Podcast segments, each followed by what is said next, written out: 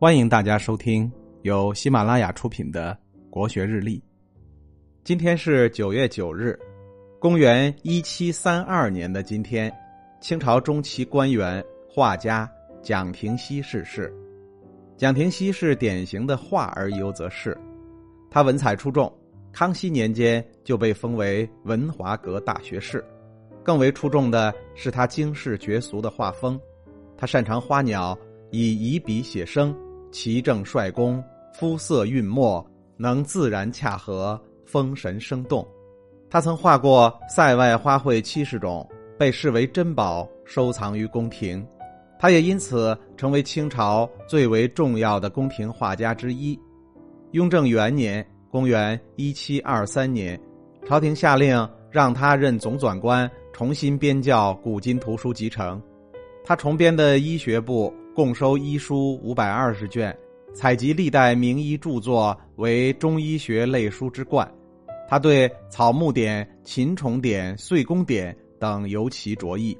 对这些资料汇集的过程，也是他对花鸟知识从科学到艺术的一次全面整理。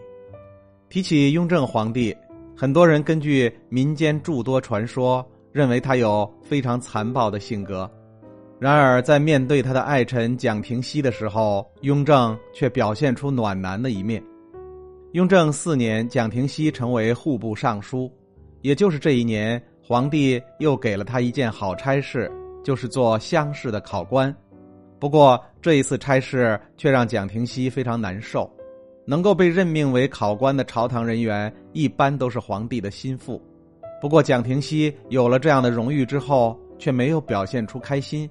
反而还陷入到烦恼里，因为在入考场之前，他得知母亲生病了，而作为一个孝子，他害怕自己监考完之后就再也无法见到母亲，所以蒋廷锡带着如此复杂的心情走进了考场。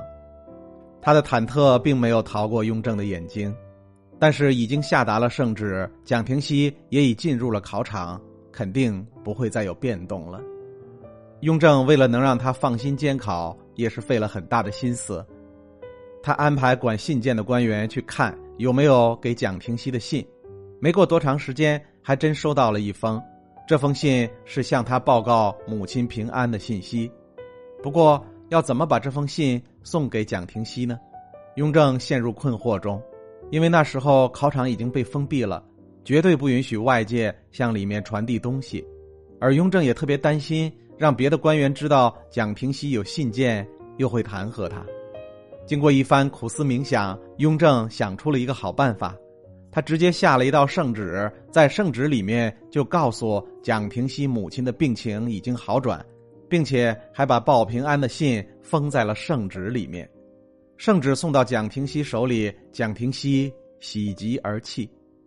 在这封圣旨里，他不仅知道母亲现在非常平安。更看到了一代帝王做出来的暖心事。